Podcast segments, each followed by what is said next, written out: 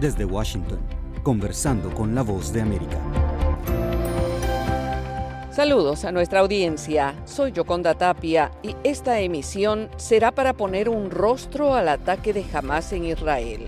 Los lugares que fueron víctimas de las peores atrocidades fueron los kibbutz, las fincas donde familias de muchos países se establecieron hace muchos años y tienen un impacto económico muy importante para el país. En esos lugares donde crecían flores, frutas y hortalizas, hoy hay dolor, luto e incertidumbre hacia el futuro. Nuestra corresponsal en Israel, Reina Fresco, conversó con una sobreviviente del ataque. Ella es Ayala Minaker. Tiene 34 años, es hija de padres argentinos con ancestros judíos y que emigraron a Israel hace muchos años. Este es el segundo golpe en su vida. Cuando tenía siete años, perdió a un hermano durante la guerra con el Líbano. Ella es cantante y estuvo en el kibbutz Nir Yitzhak y comparte su experiencia.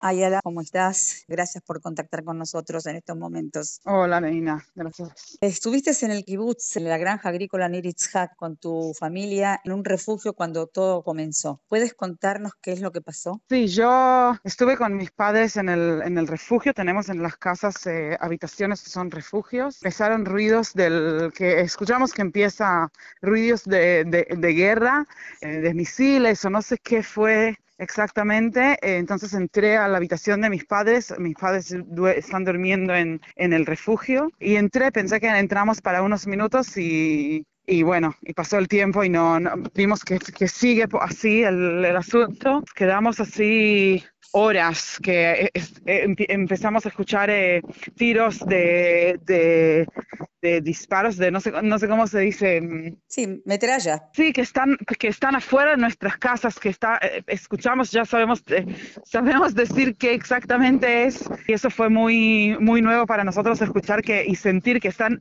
exactamente afuera de nuestra casa, de nuestras eh, habitaciones.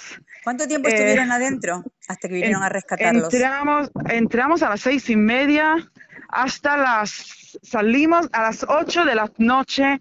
Nos dijeron de permiso para salir en silencio con las luces apagadas para llevar un poco de agua y comida porque no comimos nada. Eh, así que salimos a las 8 y regresamos eh, otra vez de nuevo al, al refugio y a las nueve y media nos, eh, nos llevaron a todos a un lugar en, el, en, en unos edificios adentro del, del kibutz para que estemos todos juntos en lugares, eh, en refugios grandes juntos. Ok. Eh, perdona, Eh, ¿cuánta, ¿cuánta gente sabes que ha muerto en el kibutz Niritzhak? Eh, murieron dos, dos murieron en el, en el kibutz en en el momento que empezó y un soldado del kibutz murió y tenemos cuatro que están eh, secuestrados que los llevaron al, a la franja, están ahora en la franja de Gaza. Eso es lo que sabemos por ahora. Ustedes han sido deportados del kibutz. ¿Dónde se encuentran en este momento? Ahora, eh, nos- en lunes, en no sé en qué día ya, estamos ahora en Eilat, eh, nos llevaron en la noche, en, en uno de las noches, después de dos días o dos días y media, nos llevaron a Eilat, estamos acá todos juntos en un hotel. ¿Y qué es lo que hacen ahí toda esta gente que ha sido deportada, que sabe que tiene gente que ha desaparecido, gente que ha muerto? Estamos todo en el lobby del hotel, todos juntos. Eh, eh, No hay cómo escapar, no hay, no hay privacidad. Estamos en el hotel, en el lobby, todos juntos. Hay la fa- las familias que tienen fallecidos, las familias que tienen secuestrados. Estamos ahí todos juntos, preocupados. No sabemos cómo, cuándo, primero que nada, vamos a poder regresar a casa y qué casa vamos a ver, porque entraron a nuestras casas, destruyeron todo. Eh, no sabemos cómo, cómo y cuándo. No, eh, ni siquiera estamos pensando en el día de, de después. Estamos eh, sobreviviendo el hoy en día, el qué hacemos ahora, cómo hacemos ahora, qué información podemos tener eh, sobre nuestros amigos. Son, es un amigo, muy amigo mío que está secuestrado, que está ahí adentro. Sí, Sí, realmente eh, lo que nos comentas y lo que nos dices y lo- por lo que se puede ver también por los medios de comunicación electrónicos, las imágenes son terribles. ¿Cómo Terribles. puede uno soportar esta vivencia? Es una la visión de lo que los, los hechos que viviste ahí en ese momento y lo que está por venir, porque ahora esas imágenes ya tienen nombres, apellidos.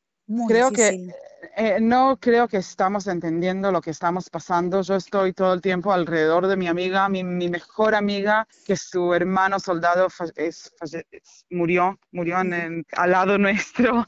Eh, así que no estamos en entender. Conozco un montón de gentes que murieron que todavía no sé que murieron, ni siquiera sé quién, no sabemos quién murió y quién no en, de los otros de la zona. Eh, sé solamente por ahora de Mickey Boots unos, unos nombres más del, del lugares al lado nuestro, pero todavía no entendemos lo que es. Y estamos de verdad, no tenemos tiempo de pensar en lo que es, vivimos, estamos solamente en lo que ahora, que cómo comemos, qué hacemos en este momento. A las hijas de mi amiga, a, a ver que mis padres están bien y tienen que hacer, y tenemos, estamos solamente en estos momentos, no en, no en mañana, ni siquiera en mañana. Entiendo, entiendo. Realmente es eh, muy difícil todo lo que está sucediendo y te quiero mandar primero condolencias por la muerte de los tus seres queridos y tus amigos, eh, compañeros de la zona, y te estamos muy agradecidos por haber conversado con nosotros con la voz de América en este momento tan difícil. Escuchen, para que el mundo escuche. Sí, y, ahí si quieren ayudar y apoyar, estamos solamente bien, viendo cómo para ayudar a, nuestras familias, estamos en, eso, en, ver cómo recuperamos y cómo salimos de ese, ese quilombo. Gracias